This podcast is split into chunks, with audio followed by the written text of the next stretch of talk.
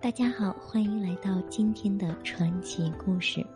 今天我们来讲一讲处女张皇后的凄凉一生。她的名字在《汉书》《史记》中都没有记载。在未央宫中，默默辞世时年仅三十六岁。虽然她是汉惠帝的皇后且有子嗣，但到死还是处子之身。他没有葬礼，没有墓志，没有谥号，就连坟墓也是简陋粗鄙的。但却被后人奉为残神、花神，并为他建立了庙宇，四季祭拜。孝惠皇后张氏的父亲是西汉的开国功臣赵王张耳的儿子张敖，母亲则是汉高祖刘邦的女儿鲁元公主。显赫的家世并没有给他带来多少幸福，在皇族、外戚、宦官、权臣们勾心斗角的时代。它仿佛是一只开放在角落的花朵，静静的绽放，又静静的凋落。关于记载惊天动地大事儿的史官们啊，都将它抛诸脑后了，连他的名字都没有写进正史。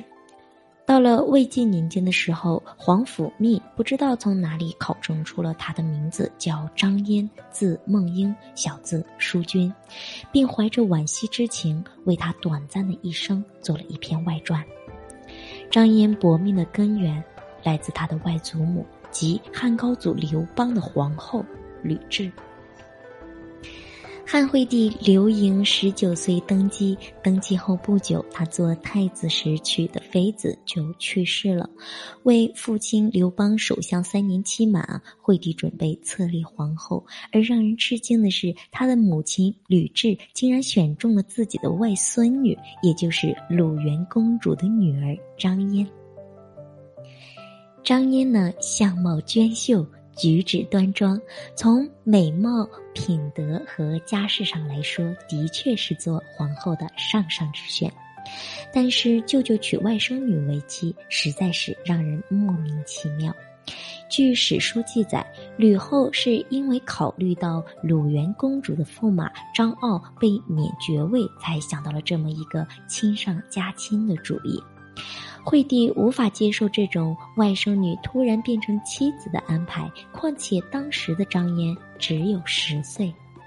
惠帝对吕后说：“这样不是违背伦常吗？再说她的年纪太小了。”谁知道吕后却有着自己的道理，她认为年纪小没有关系，总会长大的，不妨先娶回来再说。至于伦常，吕后用晋文公娶自己的外甥女文嬴为例。说舅舅娶外甥女不在五伦之内，不属于乱伦。严格来说，古人所说的乱伦啊，一般指的是同性之间的婚娶。惠帝虽然不情愿，但在母亲的压力下，也只得同意。吕后也怕旁人说张嫣的年龄太小了，好在张嫣的身体够修长，十岁时身高已经和十二三岁的女孩子差不多，于是便让她自称是十二二岁。孝惠三年春，吕后用马十二匹、黄金两万斤作为聘礼来迎娶张嫣。如此的重礼，在历史上也是第一次，也成了日后汉朝皇帝嗯立后的标准聘礼了。同年十月的王衍日，张嫣就身着皇后礼服到张家祖庙辞别祖宗后，由父亲张傲亲自抱上辇车，嫁入未央宫，从此开始了她二十六年的深宫生活。在洞房时，十岁的小新娘仍然把面前的这个男子当做自己的舅舅看待，而惠帝呢？也并没有与张嫣同宿，在他的心里面，恐怕同样也无法适应这种关系的转变。无论张嫣心中是怎样想的，命运是无法改变的，她只能默默的承受，努力演好自己的新角色。没有一个人想过，这个柔弱娇小的女孩子在陌生的宫殿中度过了第一个夜晚时的心情。他每隔五天朝拜一次太后，向太后行十礼的时候，张嫣总是一副愉快而庄严的样子，神态动作都一丝不苟，使得吕后非常的高兴。当母亲鲁元公主进宫看望她后呢，将要离去的时候，这个懂事的孩子才会流露出恋恋不舍的神情。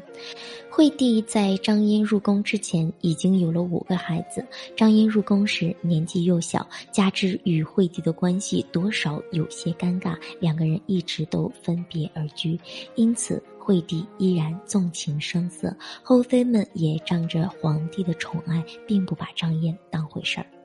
经过一段时间的后宫生活，张嫣已经不再是一个小女孩了。这个时候的惠帝由于纵欲过度，日渐多病，张嫣便劝他说：“禁欲静养一年，并说等皇帝身体复原后才敢与他同房。”惠帝被张嫣的真情感动，果真绝情断色。安心静养之后，两个人仍然像以前一样分房而睡。而吕后对此事是一无所知的，还到处求医问卜，希望皇后早生贵子。但由于张嫣一直没有怀孕啊，后宫其他的女子多有身孕，吕后就非常的不满，要将宫中所有的妃子都赶出去。惠帝也没有办法，只得恳求张嫣帮忙劝说太后。张嫣就哭着对太后说：“诸位美人无罪，是我自己没有福分，无法生下孩子。”吕后这才打消了这个念头。谁知道在这不久之后呢，就有一个妃子怀孕了。吕后想要杀了这个妃子，而张嫣又极力的为她求情。这时，吕后突然想到了一个计策，她命令张嫣假装怀孕的样子，如果那个妃子生下男婴，就说是张嫣所生，日后便立为太子。张嫣为了保住这个妃子的命，只得答应下来。而这个妃子果然生下了一个男孩，吕后立即让人用襁褓把婴儿裹起来，送到了皇后的宫中，然后杀了妃子。张嫣对待他们都犹如亲生一般，并且呢，时常的想办法去维护他们的母亲。在这之后不久，年纪二十三岁的惠帝便去世了，吕后就立了张嫣的养子，加上这个孩子，惠帝就已经有六个儿子了。这时候的张嫣只有十四岁，惠帝死后的一年，鲁元公主也去世了，最亲近的人都接二连三的离开了自己，只有她一个人在深宫中静静的生活。八年后的孝惠十五年，吕后去世，周勃等人诛杀吕后所有的亲属，拥立汉文帝来登基。